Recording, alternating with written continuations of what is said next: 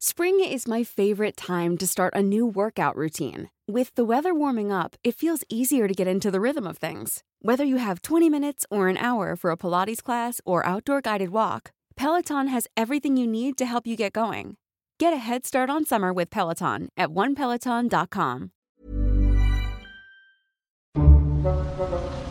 Nadie nos dijo que vivir en la ciudad es tan caro, lo que significa crecer. ¡Yo no quiero crecer! ¡Quiero galletas! La crisis de los 30. La crisis de los 30. Que lo que somos hoy no era lo que pensábamos que íbamos a hacer. Que nadie tiene la respuesta. Que la terapia es canasta básica. Canasta básica. Nadie nos dijo. El podcast donde hablamos de lo que en serio nadie, nos, Nadie dijo. nos dijo. Con Annie Gross, Per Montes de Oca y Javier Basurto. Nadie nos dijo. Nadie nos dijo.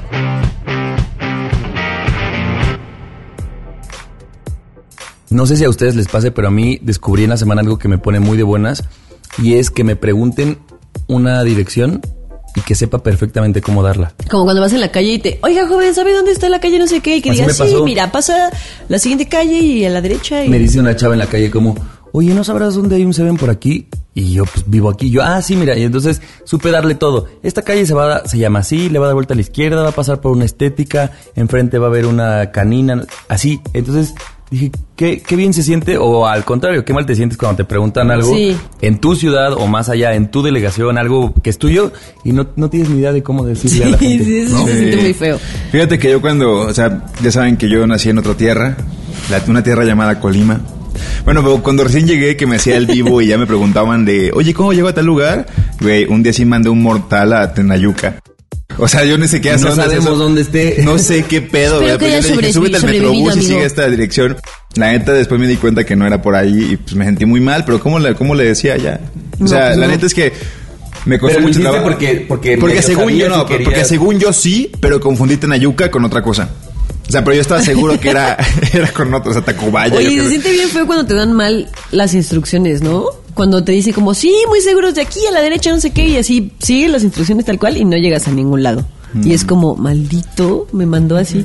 No, pero, pero tú te das cuenta, ¿no? Cuando yo estaba perdido que te paras y le preguntas a alguien que empieza como, eh, a ver, serán tres? Dices, no, ya. Nada más con por permiso. educación me queda que termine Pero mira. tus, tus indicaciones, pero no te voy a hacer caso. La neta es que yo, la neta, me cae que el güey dijo, este güey sí sabía dónde ir. Y lo mandé a otro lado. la neta. Pero es que yo, sí, la neta, yo, yo soy mi monte, mi macho, y yo soy seguro de que te mandé al lugar correcto. Y no, y sabes que me gusta mucho, por ejemplo, preguntar a la gente del centro. Me pasó ayer que salí con un amigo del centro. Eh, ellos, como han vivido toda su vida ahí, sí te dicen exactamente tres cuadros para allá, giras a la derecha del reloj, giras cuatro, la- eh, pero porque siento que el centro, no solamente el centro de la Ciudad de México, sino el centro de todas las ciudades, tienen como esta mística de que vive la gente, o sea, son las primeras, la- las primeras personas que vivieron en la ciudad, que conocen muy bien las calles, y sobre todo si son adultos mayores. Te- Ah, te- sí. Así que los Que les probablemente llevan toda su vida viviendo Esa- Y ahí. te dan detalles así. Así como vas a pasar claros. tres topes. Sí, ¿no? Sí, así. Y que les gusta dar referencias, eso está bien chido. Qué chido. Pues quería compartírselos porque son de esas pequeñas alegrías cotidianas que las vas identificando y están chidas, ¿no? Que te hacen el día, aunque sean como una tontería, ¿no? Súper te vas así súper orgulloso de ti misma porque le diste bien la instrucción. Amigo que te mandé a Tenayu- a Tenayuca, si algún día escuchas esto, perdón.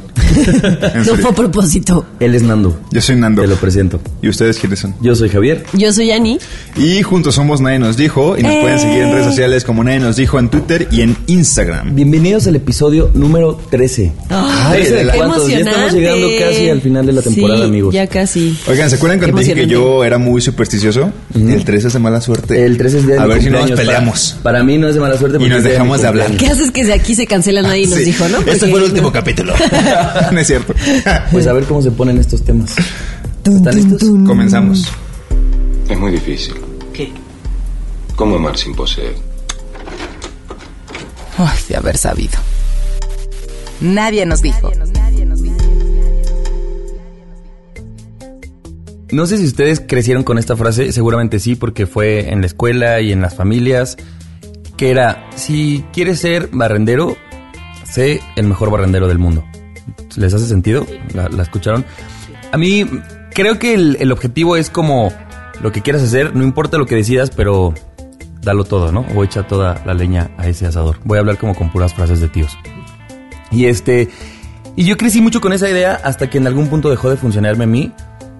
Eh, porque siento que genera, es una creencia, es una frase que luego se vuelve una creencia y un estilo de vida que genera mucha competencia o mucha competitividad. Porque para que yo sea el mejor barrendero, yo tengo que ver cómo están barriendo los demás y yo estar por encima de ellos. Querer ser mejor. Querer ser mejor que ellos. Entonces, yo, por ejemplo, jamás me he considerado una persona muy competitiva. Y estas, esta cosa como que a mí nunca me funcionó.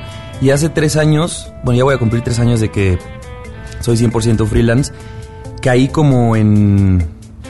Es un proceso de adaptación, de incertidumbre, te la pasas un poco mal. Y luego pues en esta cosa de no todos los meses te puede caer dinero, te metes yo que soy hago locución, pues te metes en una cosa de hay mucho ego, mucha competencia. Entonces yo empecé a ver como que la estructura que yo había tenido de lo que se de lo que era el éxito y trabajar no me estaba funcionando.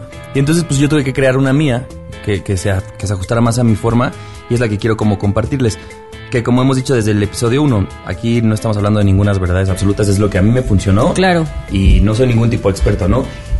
No supe, a lo mejor la palabra está mal porque estoy usando lo bonito de ser mediocre. Así se, se titula el tema. Y me refiero como a qué pasa si dejamos de pensar o si dejamos de esforzarnos por ser el mejor. Porque imaginemos eh, el podcast, que es nuestro hijo compartido. Si nosotros decimos, vamos a hacer el mejor podcast de México, haz de cuenta, seguramente tendríamos que trabajar el triple en él, meterle más tiempo, a lo mejor dinero, dedicación. Y si lo llegáramos a lograr, seguramente al mismo tiempo estaremos descuidando otras cosas. Y Ana ya no sería tan buena en su trabajo, y yo descuidaría a mis amigos, y Nando descuidaría a su familia, porque entonces estamos enfocados en que esto tiene que ser lo mejor. Hay chance hasta pierde como, como la esencia, ¿no? De lo que queremos que sea el podcast, porque por tratar de ser el número uno, dejas de lado cosas que quieres que sean del podcast porque no funcionan para ser como para y hasta el número probablemente uno. dejas de disfrutarlo, ¿no? Porque es esta cosa de quiero ser el mejor, el mejor, el mejor. Y entonces me pongo a pensar que tenemos que tener esta conciencia, o es lo que yo pienso, de, de vernos como seres integrales, ¿no? Que al mismo tiempo somos, en mi caso, al mismo tiempo soy un, soy hijo, soy amigo, soy roomie, soy, tengo a nadie nos dijo, tengo mi chamba, este, tengo muchos roles que cubrir y si yo me esfuerzo en ser el mejor, y porque además existen muchos como perfiles que puede identificar, seguramente la gente los conoce. E- Esta persona workaholic que es muy chingón en su trabajo, pero que a lo mejor su vida social es nula, no tiene pareja, no tiene tiempo para ver a su familia. Entonces, güey, es en el trabajo, pero ¿de qué te sirve si todos tus otros roles están pues, prácticamente nulos o mal hechos, ¿no? O este novio novia que se esfuerza en ser el mejor novio novia y se aleja de sus amigos, no sale con su familia y solo está como para servirle al novio o a la novia. O, ¿no? ¿Ha- ¿Han encontrado ustedes este tipo de perfiles? Sí, eh, yo creo que no, no para todos nos, nos funciona ser, darle como, darle como tiempo a todo o como esfuerzo a todo. Habrá quien le guste ser el mejor en su trabajo y está bien, pero creo que para personas como nosotros no priorizamos algo, no lo hacemos una competencia, no es como todo, toda nuestra vida no está enfocada en ser el mejor en tu trabajo o ser el podcast número uno o lo que sea. Y entonces es bonito para nosotros poder delica- dedicarle un poco a todo lo que tenemos en la vida, pero no creo tampoco que eso le funcione a todo el mundo. ¿Crees? Sí. Yo, yo de verdad, lo, lo platicamos en programas pasados de el futuro es colaborativo, cuando yo me doy cuenta que no soy bueno en algo y que alguien más sí lo es, le pido ayuda y así. Creo que eso es lo más que he llegado a trabajar en conjunto y trabajar en equipo como este podcast y que ha sido bueno. Pero yo sí, la neta, y no es porque me lo hayan inculcado de, güey, es que tienes que ser el mejor barrendero, no. Pero mi personalidad sí me hace querer destacar.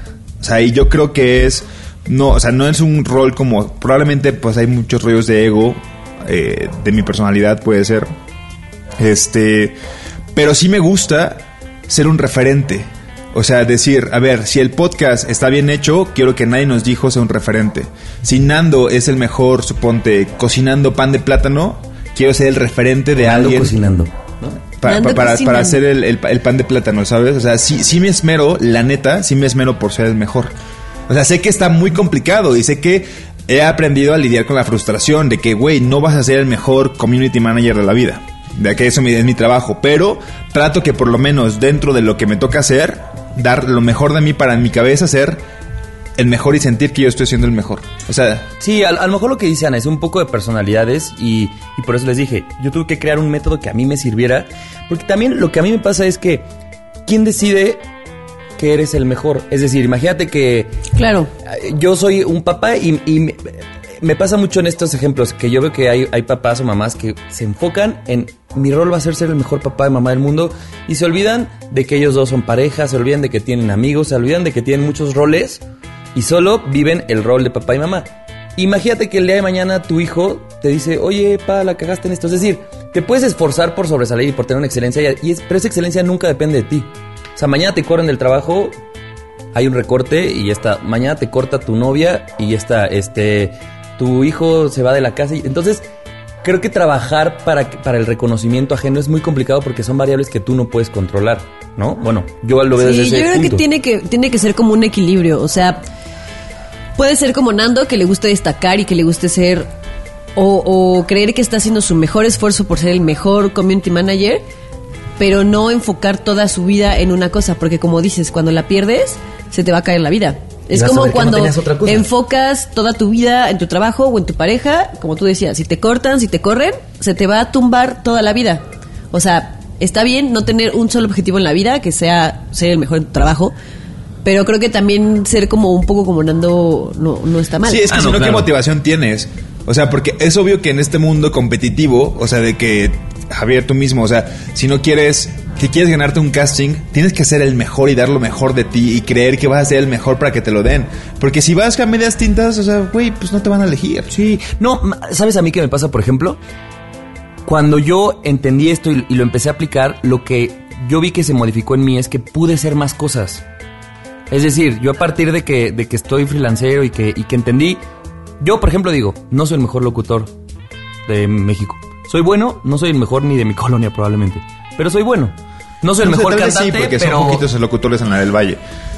No, pero hay uno muy bueno que vive en esta colonia, no voy a decir su. Maldita sea. Vamos a hacer que Este- se mude, no te preocupes. Sí. No soy el mejor cantante, pero canto. No soy el mejor improvisador, pero lo hago. Entonces yo ya me preocupé, yo me preocupo ahora por hacer todas las cosas que me gustan. Y prefiero decir, medio improviso, medio canto, medio soy locutor, medio hago un podcast. Y por eso le llamo ser mediocre. Suena a lo mejor peyorativo, pero a mí me gusta más que Javier tenga 20 roles y que los 20 los disfrute y los desarrolle. A decir, güey, para que yo sea el mejor cantante, podría, tendría que dejar, hace cuenta, la improvisación de lado, el podcast de lado, una pareja de lado, porque, güey, le tengo que dedicar el triple. El Sí, es, es- obvio eso, pero yo también creo que por lo menos las actividades que estás haciendo van encaminadas hacia ser el mejor, o sea, se relacionan. O sea, no vas a decir, voy a ser el mejor futbolista cuando no sabes jugar fútbol. Es, tienes que buscar esa motivación de, voy a ser el mejor improvisador porque Es que no la me está A ver, motiva- o sea, yo me creo está que- motivando. Yo creo que la clave está en ser lo mejor que tú puedas ser. Sí. Es en no competir con los demás. Es en, es en decir, competir contigo y decir, si voy a hacer un podcast y voy a cantar y voy a hacer improvisación, lo voy a hacer todo y no voy a ser el mejor de México, pero sí voy a ser la mejor versión de mí misma. Claro. De lo que yo quiero ser. De lo que yo quiero ser. Y eso sí está bien. Y está mucho más chingón que digas, ¿sabes qué? Hoy soy mejor improvisador que hace dos meses. O sea, que la competencia sea con lo que yo he avanzado a decir, soy mejor improvisador que Ana. No, pero está, Claro. claro, sí, eso es mucho más sano. Pero el punto es, también tienes de bus- debes de buscar la inspiración y una persona que te inspire para decir, ah, ok, yo quiero ser improvisador como tal persona. Entonces voy a hacer qué está haciendo esa persona para ser el mejor. Y voy a acercarme, voy a acercarme, voy a acercarme para ser una mejor versión improvisadora de lo que era antes. Y, sí es competir contigo mismo. Y sabes, es una reflexión estúpida, pero esto saben quién me lo enseñó. Franklin la tortuga. ¿Alguna vez vieron Sí, esa, sí, esa sí. caricatura? Sí, sí, sí. Un día quería competir con, con sus amigos en una carrera para decirles, les voy a ganar porque yo corro todos los días. Y quería, fue con el búho y le dijo que si competían, fue con la castora, le dijo que si competían. Nadie tenía tiempo para competir contra él. Entonces él quería demostrarles que es más, que es mejor que ellos. Hasta que como que nadie quería competir contra él porque no tenían tiempo, dijo, ay, pues yo voy a romper mis, mis propias límites. Entonces un día corrió, suponte, 100 metros y lo hizo en 10 segundos. Y el día Y fue siguiente ajá, lo fue mejorando al 9 segundos, 8 mejor. Entonces era mejor versión de sí mismo. Entonces a mí me lo enseñó Franklin. La neta, es una Eso es muy estupidez, bueno. pero bueno. Esa tortuga Es es creo que. Sí. tampoco está chido decir voy a medias tintas. No, voy a hacer lo mejor que yo puedo ser. Pero bueno, sí, sí, sí, pero creo que sí entiendo lo que dice Javi. No es ir a medias tintas, solo justo no vas a enfocar toda tu vida en una sola cosa. O la sea, vas a en- enfocar en diferentes cosas siendo la mejor versión de ti misma, pero en diferentes cosas. Sin parar a decir, güey, quiero sobresalir en esto. Es, quiero disfrutarlo y el disfrute va a ser, según yo, eventualmente que sobresalgas, pero no porque esa fue tu meta inicial. Tu meta inicial fue disfrutarlo y según yo, por añadidura, o a mí eso me ha funcionado como estar a medias tintas. Pero está chido que se hagan estos debates y que la gente diga, ellos cómo viven su día a día y qué es lo que los inspira o cómo... Y también tú eres muy competitivo, Sí, yo la neta, yo, por ejemplo, si sé que en algo no soy bueno y no voy a hacerlo, así porque me doy cuenta de mis capacidades, digo, güey, ya no lo voy a hacer. Vamos a hacer teams. Teams, quiero ser el mejor y team... Ana y mejor yo versión. estamos en un team. Sí. Qué a ver qué opine. A ver qué A opina ver, la Ana y yo somos team mediocre y a mí me gusta, a lo mejor no es la palabra No mediocre. es la palabra, pero Sí. Es la que yo se busqué. entiende, se entiende. Y, y Nando es team competitivo. Competencia. Competencia. Competencia. Digan ustedes a qué team pertenecen esta vez. Competencia. Pues bueno, Competencia. en redes sociales, síganos, nadie nos dijo. La queja necesaria. La queja necesaria. Nadie nos dijo. Este tema me lo recomendó un amigo que se llama Diego. Le mando un saludo hasta Colima y un abrazo. Te quiero mucho, Diego. Eh, decía que estamos justo en la edad donde tenemos eh, abuelos, si bien nos va. Yo, la- bueno, hablo por muchas personas porque yo ya no tengo ninguno de mis abuelos aquí. Este. Tenemos abuelos, tenemos papás y tenemos tíos, ¿no? En un ambiente familiar normal, ¿no? ¿Qué pasa? Que sucede que los abuelos se enferman o que los, depende de tu edad, que los papás se enferman y alguien debe hacer cargo de ellos. Alguien se debe hacer cargo de ellos, ¿no? Entonces, ¿qué sucede? El ejemplo de ahorita es, suponte que sus abuelos están enfermos, que alguien debe de ir a cuidarlos y que sus papás, o sea, mis papás, son los que van a cuidar de ellos. Pero ¿qué pasa con nuestro rol como hijos cuando nos damos cuenta que todo el peso está cayendo en nuestros papás y no en nuestros tíos, que también son hijos de, de, pues, nuestros abuelos? ¿Cómo, ¿Cómo lidiamos con esos problemas familiares? ¿Cómo decir, güey, te ayudo mamá? O sea, también, o sea, porque también te puedo ayudar a cuidar a mi abuelo, por supuesto, pero la responsabilidad debe estar también en, la- en mis tíos. Claro, o sea, porque debe ellos se ser involucran. conjunta. ¿Y cómo no tomas partido tú como Esa- hijo de sí. tú no enojarte ahora Sí, con el tío? sin quedar y- mal. Yo creo que es una cosa muy complicada. En mi familia pasó, mis abuelos ya, bueno, de la familia, de la parte de, de la familia de mi mamá ya no, ya no viven, pero justo en los últimos años era eso, era hacer guardias. Mi mamá era la que se llevaba toda la friega. Y pues luego te pasa, ¿no? Que tú ves a tu mamá estresada, cansada, llorando, cosas así. Y entonces a mí llegó un momento que yo dije, ya me preocupa más mi mamá que mi abuela. O sea, que le vaya a pasar algo, que se enferme. Y entonces inmediatamente pues yo me enojaba con... Era como, oye, tienes cuatro hermanos, o sea, son cinco personas, ¿por qué no lo hacen? Y pues unos no viven aquí, otros este tenían otros pretextos de que trabajan. O sea, es una, es una cosa bien complicada. Súper complicada. A mí me pasó con mi mamá, bueno, me pasa con mi mamá porque mi mamá solo tiene una hermana y su hermana vive en Playa del Carmen. Entonces, obviamente, eso lo hace mucho más complicado porque, aunque mi tía quisiera estar aquí, pues no puede, ¿no? Porque tiene su vida allá. Y ya ha pensado en cambiarse para acá para estar un poco más cerca de la familia y cuidar a mi abuela, pero no lo no ha podido. Por cuestiones de trabajo, económicos, lo que sea, pero no ha podido. Y la cosa es que hay ahí algún, como una relación complicada con mi abuela. Mi abuela se ha vuelto una persona muy difícil, un poco su personalidad eh, sumada a la edad, a la vejez, al que su cabeza pues ya no funciona del todo bien. Y han habido muchos problemas en, en mi, en mi familia por este, esta problemática de mi abuela. Y entonces cuando mi tía viene, porque viene más o menos seguido de vacaciones y se queda con nosotros, pues al final es alguien que está ajena a los problemas que se viven el día a día eh, en, en casa de mis papás, que bueno, fue cuando yo vivía allá, ahorita ya no vivo allá, ya no estoy tan cercana. Y entonces solo tiene, solo tenía como una versión de esos 15 días que estaba con nosotros. Y entonces, pues al final, sí, sí es un paro, pero no del todo. Porque al final ella va a estar esos 15 días, pero se va a ir. Y la que se va a quedar con los problemas, pues es mi mamá, ¿no? Y, y pues sí, sí, sí, hay como un cierto... Te dan ganas de intervenir, pero al mismo tiempo, ¿qué tanto puedes intervenir? ¿Qué tanta autoridad o derecho tienes a intervenir en una relación de hermandad que no es la tuya? Es muy complicado porque además, por ejemplo, eso que dices, Ani, en mi familia pasaba que los tíos lo que empezaron a hacer eran como guardias de fines de semana. Es bueno, no puedes por tu chamba, pero el fin de semana no chambeas, entonces vengan. Y le hacían un paro a mi mamá, pero al final te la tienes sábado y domingo y de lunes a viernes quien se le echaba era mi mamá, ¿no? Y entonces luego llegaban los tíos y era así como de, oye Betty, a mi mamá, no sé por qué dices que, no sé, que, me- que la abuela está insoportable si conmigo estaba bien. Entonces es como, pues sí, güey, la Pues tuviste un tuviste dos sábado, días, claro. la llevaste a un centro comercial a comer y estuvo jijiji, jajaja. Claro, y porque no estás y vienes y la visitas y entonces está jiji, jajaja, no está Porque en es el una día a visita, día. es como la, la saco de party y la regreso. Es, güey, échatela en el cotidiano en el que las cosas no Los salen días bien, malos. Los días Sí. malos. Y entonces es como una, una cosa de... Pues además es- son, son cuatro versiones contra uno. Y es como yo demuestro que esto es lo que pasa en el día a día. Es una, es una cosa muy complicada porque además también tienes el desgaste de tu, pa- tu mamá, tu papá están creciendo, o bueno, en, en nuestro caso los abuelos, la mente ya no está. Entonces es preocúpate por esto, pero también preocúpate porque mi mamá llegó a un punto que dijo, mi casa ya no tengo privacidad. Porque está la abuela, porque están enfermeros, porque... Y es a lo mejor está mal, pero de repente si haces un ejercicio de comparar, dices, y mis hermanos la tienen...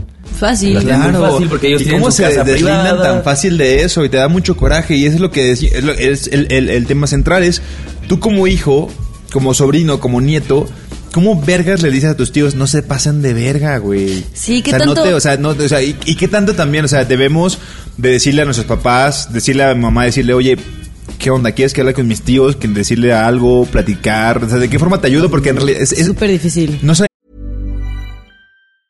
Spring is my favorite time to start a new workout routine. With the weather warming up, it feels easier to get into the rhythm of things. Whether you have 20 minutes or an hour for a Pilates class or outdoor guided walk, Peloton has everything you need to help you get going. Get a head start on summer with Peloton at onepeloton.com. Vemos el rol que jugamos nosotros, pero nos damos cuenta de los problemas. En el mejor de los casos, que sea que nuestra mamá o nuestro papá sea el que se haga cargo, porque también puede ser que seamos los hijos Del que no hace del nada. que no sean nada. ¿Sabes a mí qué me pasó? Justo yo tuve este debate de hasta dónde me meto, ¿no? Una vez, pues porque el sangre caliente, eh, reconozco que lo hice mal en yo meterme en conflictos, además con tíos, ¿no? Y una vez lo entendí muy bien porque yo tenía en ese momento abuela materna y paterna todavía. Y en el caso de, mi, de la materna, mi mamá es la que lleva la batuta, pero en el caso de la familia de mi papá hay una tía, que es como si fuera mi mamá. Y entonces me dijeron, a ver, de este lado, tu papá es este tío que tú te estás quejando de la familia de tu mamá. ¿Y qué es lo que hace mi papá? Es, él reconoce que quien lleva la batuta, con toda la chinga, con todo, es, y dice, pues yo apoyo, pero hay un límite. Entonces dije, claro, es un poco lo que hablábamos en el podcast pasado de, pues mi papá es esta persona que dice, yo no planeo, o sea, como el, el tema de no planear es, yo sé que yo no lo hago porque sé que alguien lo hace. Y, y es, una, es un acto de yo me relajo porque sé que alguien va a estar ahí. Y en el caso de mi mamá es, yo no soy la que se relaja, yo soy la que lo resuelve y todos los demás es esta actitud como comodina de, ah, pues ahí estás tú. Yo no, yo no puedo, yo no. Siempre va a haber pretextos de trabajo, distancia, cosas, pero creo que siempre está cobijado de que sabes que hay alguien que está viendo por esa persona. Y luego cuando sí te metes, cuando de- decides, porque obviamente, seguramente en tu caso y en el mío, ves cómo nuestras mamás sufren, o sea, la pasan mal, ¿no? Y tienen problemas y tienen un estrés sumado al estrés de la vida cotidiana, es un estrés que están cargando solas cuando no deberían estar cargándolo solas. Y entonces te quieres meter y cuando te metes tal vez empeoras las cosas en vez de mejorarlas. A mí eso me ha pasado, que cuando me meto a veces empeoro las cosas y entonces ya no sabes qué hacer porque entonces porque aparte mi mamá es una persona que no le gusta pedir ayuda ella tra- ella hace las cosas es súper trabajadora y es súper de, de- se echa al- a los hombros los problemas de todos y no le gusta pedir ayuda. Entonces yo sé que de mi mamá nunca voy a recibir un oye échame la mano con esto habla con mi con mi hermana lo que sea. Nunca nunca en su vida lo va a decir. Entonces yo tomo decisiones desde un no sé nada creo que esto es lo mejor y terminas cagándola. Y terminas haciendo algo peor de lo que ya está. Y entonces ahí está todavía más cabrón. Sí, creo que no ha quedado muy claro nuestro rol como, como tercera generación, según tercera generación. sí. Este, y creo que debemos normalizar que también tenemos voz. O sea, es, es nuestra abuela. Y como Y tú le decías, y es nuestra mamá. O sea, en el, Claro. en el caso de que seamos nuestra mamá la que se esté llevando al trabajo, perdón, pero yo siempre voy a abogar por, o sea, Siempre, Más, sí. más por mi mamá. Y como tú le decías, yo estaba viendo un punto en el que yo veía que sí, mi abuela estaba mal, pero mi mamá iba, iba, también te lo dijo un doctor, tú lo platicaste. O sea, también tu mamá va a tener un, una complicación No, si toda la carga se la lo de- lleva Hay muchos las que dicen que el cuidador se, ahí se sí acaba mucho más rápido. somos parte. Si esto ya está afectando a nuestra mamá o al papá, perdóname, pero sí debemos de agarrar unos huevos Sí. o, tu- o lo que tengamos y decir, cabrón, o sea, pon atención. O contratas a una enfermera, o le pagas a alguien, o te haces responsable porque mi mamá no tiene que lidiar sola con esto. Claro. Qué raro, ¿no? Que también que diga mamá en vez de papá. O sea, que diga, no es sé, que papás. sabes que la cosa es que normalmente las cuidadoras son mujeres. Sí, son mujeres. Porque Sí. es parte de la sociedad. A la Pero bueno, sociedad si en el también es el papá son. el que se hace responsable, es como, güey, si es nuestro, nuestro, nuestros papás, vamos a ser partícipes y debemos de normalizar que hay que involucrarnos. O sea, porque están afectando a nuestros papás y yo no voy a dejar que le pase algo. La Claro. neta. Entonces creo que este tema es como para ser conscientes también de que podemos tomar partido. Sí, yo- que sí, y que si tus- tus papás son los que no se involucran, exigirles que se También, involucren que no y que hagan algo. No, porque al final es, es, o sea, son parte del equipo y no pueden, como tú dices, des- deslindarse y decir como, ah, pues como hay alguien más que se ocupa, pues ya, yo no hago nada. Sí. Y si es tu mamá o tu papá el que se está llevando toda la carga, buscar la mejor manera de ayudar, ya sea enfrentando o, no sé. Tomar partido de alguna forma y no sentirnos como que nos estamos involucrando. o sea, sí. porque al fin de cuentas sí tenemos que ver ahí. A mí una conclusión, sobre todo que mi abuela ya murió y entonces ya puedo verlo todo como en otra perspectiva pasada. Hablaba el otro día con mi mamá y me dijo, en su momento obviamente había muchas discusiones, mucho yo quiero que me apoye, o sea, muchas cosas que te hubiera gustado que, que hicieran diferentes. Me dice, pero al final lo que más me llevo, y creo que eso puede ser una gran satisfacción, dice que yo le di todo lo que yo pude. O sea, que al final, ya que no está eh, mi abuela, es yo tengo la conciencia sumamente tranquila de que yo sí le di todo. Probablemente Claro. O sea, no es la misma conciencia lim- o sea, probablemente no es el mismo sentimiento que puedan tener sus hermanos. Claro. No y sí es como ver la- el, el lado positivo, pero es como romantizar algo que no debería de existir. Ajá, sí. Entonces es como una conclusión que dentro de lo malo, lo bueno fue que tu mamá se siente tranquila. No sé cómo se sienten tus tíos, No, pero y, que, y es... que también es una decisión. O sea, mi mamá en algún momento decidió, porque por ejemplo, siempre fue una, una idea, un tío decía, perdón, Mo, ya sé que tenemos que irnos rápido. Decía, bueno, llevémosla a un asilo. Y entonces te quito la carga a ti. Mi mamá dijo, no, yo prefiero tenerla. Entonces también es un punto de, tú decides tenerla porque tú prefieres o tú crees que eso es lo mejor para No, ella. porque también el- el- el- la otra solución fue un exactamente lo mismo, que otra persona se haga cargo y no me hago Claro. cargo yo. Exacto. Pero el punto es, tienes que entender que también tú decidiste echarte esa carga. No porque, sé. porque hay alguien que te dice... No sé, no sé, no estoy tan de acuerdo. O sea, lo entiendo, pero no estoy tan de acuerdo. ¿Qué Mm. opinan ustedes allá afuera? Ah, ¿Qué opinan de este tema? Sí va a ser, sí es muy complicado. ¿Y sabes qué va a ser Pero más ¿por qué no estás de acuerdo? Yo quiero, perdón que sí tengamos el tiempo medido, pero... Pues porque es, es una decisión que tomas porque no tienes otra, otra cosa que hacer. O sea, es porque te están orillando a tomar esa decisión. Porque a lo mejor tú no quieres ver a tu mamá en un asilo y eso es completamente razonable, ¿no? Es bastante, digo, yo no, no, no creo que todos los asilos sean feos, pero a lo mejor tú no quieres que tu mamá esté en un asilo. Pero te obligaron a tú hacerte cargo porque los demás no se quieren hacer cargo. Entonces, no estoy de acuerdo que sea como, pues tú tomaste la decisión y, pues es cosa tuya. Ajá, tienes que no, lidiar con ello es porque, porque- te orillaron a tomar esa decisión. Creo que te orillaron, pero porque tú estás decidiéndolo. O sea, sí hay una parte, y, y mi mamá, por ejemplo, lo dijo de, yo sé que pudo, pudo haber estado en un asilo, pero yo creo que yo le puedo dar una mejor vida aquí, en mi casa, entonces lo prefiero. Sí, es todo un tema porque además también cada familia complicado. es, es- es- tiene cosas específicas de cuántos hijos son. Y, el- y la problemática ahora con nosotros, y ya lo hablamos en un, en un episodio, es... Estamos hablando de gente que tiene cinco hijos, o son seis hermanos, cuatro, que entonces medio se pasa la bolita cuando... Sí, o sea, nosotros sean con los únicos, papás tenemos que lidiar con ello. hermano, Pero ¿qué a, a nos- a nosotros, ¿quién nos va a cuidar también? Sí, es un desmadre. Híjole, ya me deprimió otra vez. Cambiemos de tema, amigos, uno más bonito. ¿Un mezcalito? ¿Esto lo vamos a terminar aquí? Si no, ya, mezcalito. Órale, pues. Entre más grandes, más complejos. Nadie nos dijo.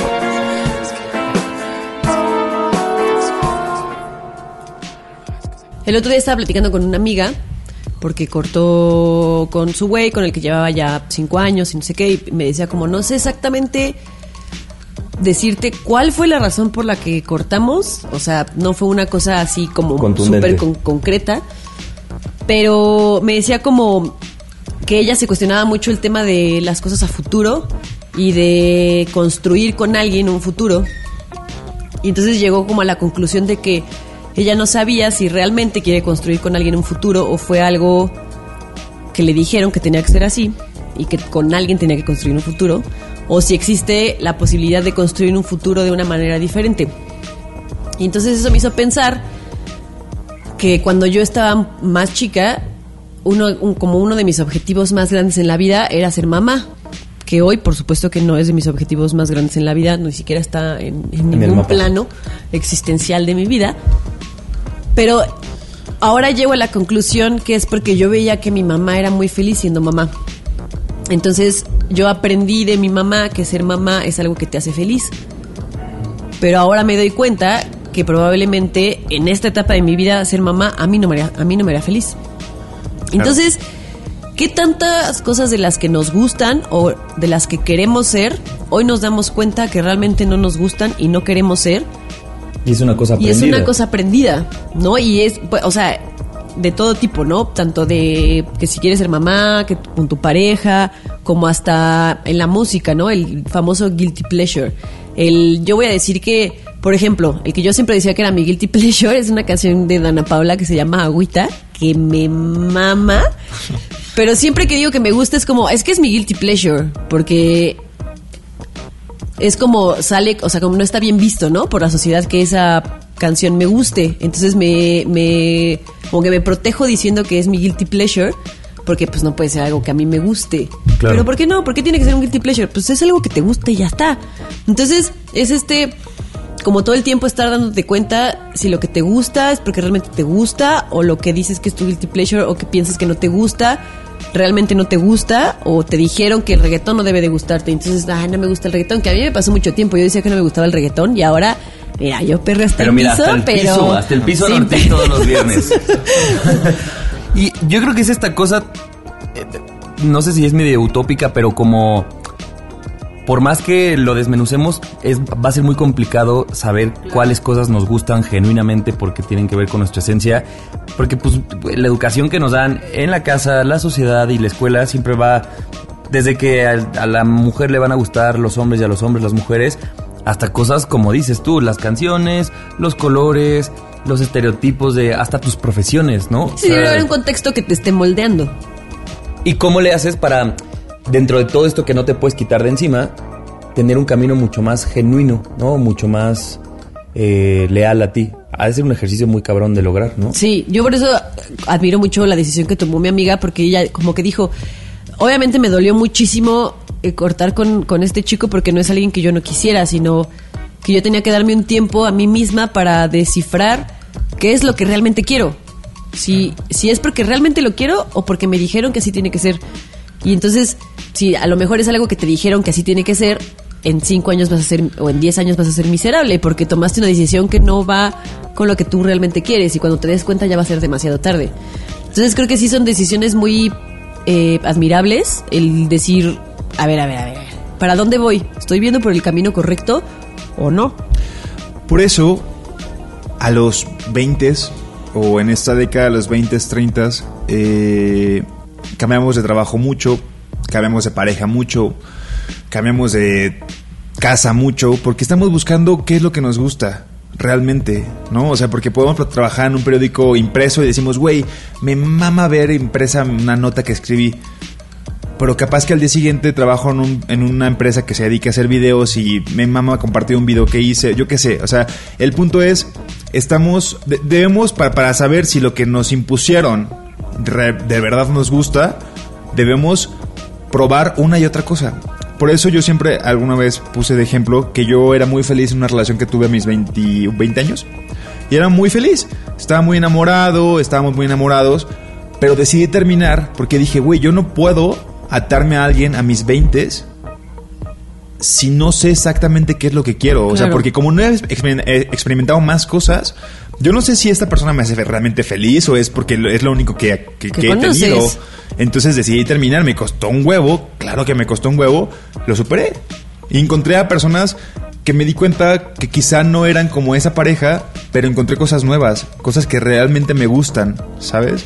Entonces creo que para poder saber qué es lo que nos gusta hay que experimentar una y otra y otra vez. Por eso mi mamá siempre me regañaba, me decía, es que tú, Fer, nunca duras en los trabajos porque te desesperas. Y yo, pero es que estoy probando. O sea, estoy en la época en la que estoy probando trabajos. O sea, quiero trabajar de mesero, quiero trabajar escribiendo, quiero trabajar grabando cosas para ver cuál es mi gusto de verdad. Porque si no, ¿cómo lo voy a encontrar? Y aunado a eso hay que ser muy receptivos, ¿no? Porque también podemos caer en este autoengaño de decir soy muy feliz en mi trabajo, pero porque tal vez no, No sé, estás en una estás en una empresa en la que sabes que vas a crecer mucho y, y- y, no sé, eso nos enseñaron. Pap- mi papá siempre es muy de y luego qué cuál es el puesto al que sigue al que vas a subir y yo digo como pues ninguno porque aquí estoy muy feliz. ¿No? Y tal vez si yo me dejara guiar por eso, estaría en una empresa en la que sí puedo crecer mucho, pero no estoy haciendo lo que me gusta. Tengo un objetivo, probablemente no es el mío, pero estoy aferrada. O sea, tengo que ser muy, tenemos que ser muy receptivos a lo que realmente nos hace felices y lo que nos dijeron justo que así tiene que ser. Y creo que lo que dices del autoengaño es tan fácil caer que muchas veces podremos nosotros mismos jurar, güey, claro que soy feliz aquí. Porque además es- el manual ya está muy, es muy hecho, ¿no? Es todos sabemos cuál es en el que tenemos check. O sea, hay que casarte, hay que tener hijos, hay que tener un trabajo estable, hay que durar 50 años en una empresa. O sea, como que sabemos esas cosas. Y hay mucha gente que se encarrila. Hay gente que sí, que lo que le gusta y lo le quiere. gusta. Y qué chingón. Pero creo que no nos paramos a, a decir, a, a cuestionarnos a nosotros en serio, a lo más profundo que tenemos ahí, si estamos haciéndolo genuino. ¿Me explico? Y creo que es muy fácil. Este tema que tú dices, Nando, es, o sea, mm, de ir cambiando de trabajos y de ir probando. Estoy de acuerdo, pero también creo que llega una época, y creo que es a nuestra edad, o por lo menos yo, Javier, sí lo estoy sintiendo, en la que siempre va a haber algo más. También. O sea, si yo termino Sí. una relación, seguramente voy a encontrar una mejor después. Y O no, seguramente solo voy- una diferente, O una diferente, o otro trabajo que me guste. Entonces también creo que llega un momento en el que está bueno decir, aquí me quiero quedar porque quiero quedarme. Porque así lo decido. Aunque sé que hay más cosas, porque siempre va a haber más cosas. Entonces el objeto, a los 30 años ya se me hace un poco arriesgado decir, me, me voy a ir de aquí a ver qué más encuentro, porque voy a de que voy a encontrar, voy a encontrar. Seguro. Pero quiere, o sea, quieres estar como en esta cosa sedentaria de, bueno, más bien sí, sedentaria, ¿no? No, sedentario es cuando ya. Ay, no me da. ¿cómo se Sí, el, el punto es que tienes que establecerte en algún punto y decir, aquí me quedo con lo bueno y con lo malo, pero que te guste a ti, pues. Es que creo que el ejercicio de ser sinceros con uno mismo es esencial. Sí, y o es sea, muy decir, difícil. si a los 30 yo eh, estoy en un trabajo en el que me gusta, pero que digo, güey, probablemente si me salgo de aquí pueda encontrar otra cosa, va a ser un arriesgue. Pero también ya estoy en una edad en la que digo, güey, ¿por qué? O sea, ya, ya contemplas otros factores que a tus 20 no lo hacías. Pero debes de ser muy sincero contigo mismo. O sea, debes de saber, a ver, ¿esta relación realmente es la que quiero? Claro. esta ciudad realmente es la que quiero vivir. Entonces hay que ser muy sinceros con uno mismo para saber que posiblemente a nuestros 30 hay cosas que nosotros creemos que nos gustan y no. Y probablemente no, claro. No, no Y yo creo así. que el verdadero cambio, o sea, a lo mejor suena muy apático, pero yo creo que nosotros ya estamos como muy desarreglados. Es decir, nuestras generaciones. El punto y el verdadero cambio es en las generaciones que están haciendo y la gente que está teniendo hijos es cómo los haces desde chiquitos que exploren todo, o sea, que tengan el abanico de posibilidades de todo para que puedan elegir eh, en un campo mucho más abierto todo, tus preferencias de música, como dices, de pareja, de profesión, de porque creo que ahí es donde se gesta. Ahorita nosotros ya traemos este chip, ¿no? Y Sí, por eso nos cuesta- nos cuesta tanto y nos trabajo. Cuesta mucho trabajo. Y siento que es, ya lo hemos platicado también una y otra vez en el podcast, es nuestra responsabilidad de que venga una generación mucho más pensante, mucho más bonita que la que estamos viviendo. O sea, creo que nosotros que estamos... Mucho más libre. Mucho más libre. O sea, estamos teniendo hijos y nosotros como papás debemos de ser esas personas que generen el cambio porque no juzgo a mis a mis a mi mamá por No, haberme claro, criado como no. me crió. Quizá hubo cosas que yo cambié y fui muy consciente y las cambié para bien. Pero ahora, si yo tengo un hijo, debo de pensar que ese hijo va a crecer libre, va a tener una libre ele- elección de lo que él quiera. Y tus hijos, Ani, tus hijos, Javier, imagínense esa generación. Qué chida, qué, Qué bonita. Y estamos en esa, es justo nuestra generación la que debe formar a esas personitas. Sí, y, y- y más allá de decir de, de que yo tengo un hijo y le diga sé libre, es yo como papá también me informo y te digo, oye, mira, este es el abanico de posibilidades de todo, ¿no? O sea, puedes probar de Haz, todo este menú. Y para eso yo como papá tengo también que conocer el mundo y tengo que salirme yo de esta caja de pensamiento como toda rígida. Porque no nada más, o sea, a un niño de 5 años no le dices, date, date qué, o sea, date de la A a la Z. Esto es el, el abanico de opciones que tienes. Y eso requiere una responsabilidad tuya como Sí, papá. completamente. Sí, está bien bonito. Yo creo, creo que este- justo este tema me hizo reflexionar sobre que estamos en la generación en la que de- estamos criando o vamos a criar a la nueva generación. Si todo sale bien y el mundo no se extingue. Pero qué bonita generación sería. Sí. Tenemos un gran una gran responsabilidad con nuestros hijos. Si es que decidimos Y, tener. y conclusión, encontremos las cosas que realmente nos gustan y realmente nos hacen felices. Lo que realmente queremos, Sí, prueben. Probemos. Como hacer este Y, podcast. y tengamos, sí, exacto. Y tengamos la valentía de decir, voy a terminar con esto, sea relación, trabajo, lo que sea, círculo de amigos, ciudad, lo que sea, por buscar algo que realmente me hace feliz. Súper sí. Amén. ¡Ánimo! Pacto. El podcast donde hablamos de lo que en serio nadie nos dijo. Nadie nos dijo que a veces por sobresalir en algo nos perdemos la oportunidad de conocer otras versiones nuestras. Nadie nos dijo que está bien no ser el mejor. Nadie nos dijo que tratar de ser el mejor podría llevarnos a no ser tú mismo. Nadie nos dijo que cada quien da lo que tiene. Eso se incluye en el amor, el tiempo y lo que le queremos ofrecer a la gente. Nadie nos dijo que podemos involucrarnos en problemas familiares cuando nuestros papás la están pasando mal. Nadie nos dijo que a veces ser el pariente incómodo que enfrenta es súper necesario. Súper. La oveja negra que le llaman. Nadie nos dijo que tenemos infinitas versiones de nosotros y está padre explorar cada una de ellas. Nadie nos dijo que tenemos la responsabilidad de criar a la nueva generación realmente libre. Madre mía. Nadie nos dijo que tenemos que dejar de usar el término guilty pleasure. Que se extinga. Exacto. Órale, nadie nos dijo en Twitter y en Instagram. ¿Por qué hablas así? No sé, empecé a hablar así. Que la gente nos diga qué le parecieron los temas de hoy, qué opinan, eh, que nos sigan en redes sociales, en Twitter y en Instagram, arroba nadie nos dijo, y que si les gusta el podcast nos ayuden a promoverlo. Sí, que nos compartan sus ideas, lo que opinan. Sí, y es el podcast número 13. Eso quiere decir que ya estamos cerca del final de temporada. No, no se murió nadie, no, Esto va a no nos continuar. peleamos, esto va a continuar. Pero- Espero que ya le quites esta, este, este estigma al número 13. Porque Sí, fue un gran, fue, fue- un gran un podcast. gran programa, ¿eh? Estuvo Yo me la muy pasé bueno. súper. Pienso que es el momento de que justo le quites el estigma al 13, porque Órale. nadie nos dijo te está enseñando. Voy nadie a nos pasar dijo que. ah, por abajo de las escaleras y voy a abrazar gatos negros. o cabezas. Y vas a Ah, pasar, las, y vas a pasar la sal sin que sientas que te va a caer la mala suerte. Súper sí. Muchísimas gracias por escucharnos, amigos. Nos escuchamos en el próximo episodio. Gracias a Mou que estuvo, como siempre, produciendo este bonito podcast. Yo soy Nando. Yo soy Ani. Yo soy Javier. Hasta la próxima. Adiós. Hasta el martes. Bye. Nadie nos dijo. El podcast donde hablamos de lo que en serio nadie nos dijo. Cada semana, nuevos temas de la adultez que deberían contarse. Con Annie Gross, Per Montes de Oca y Javier Basurto. Nadie nos dijo.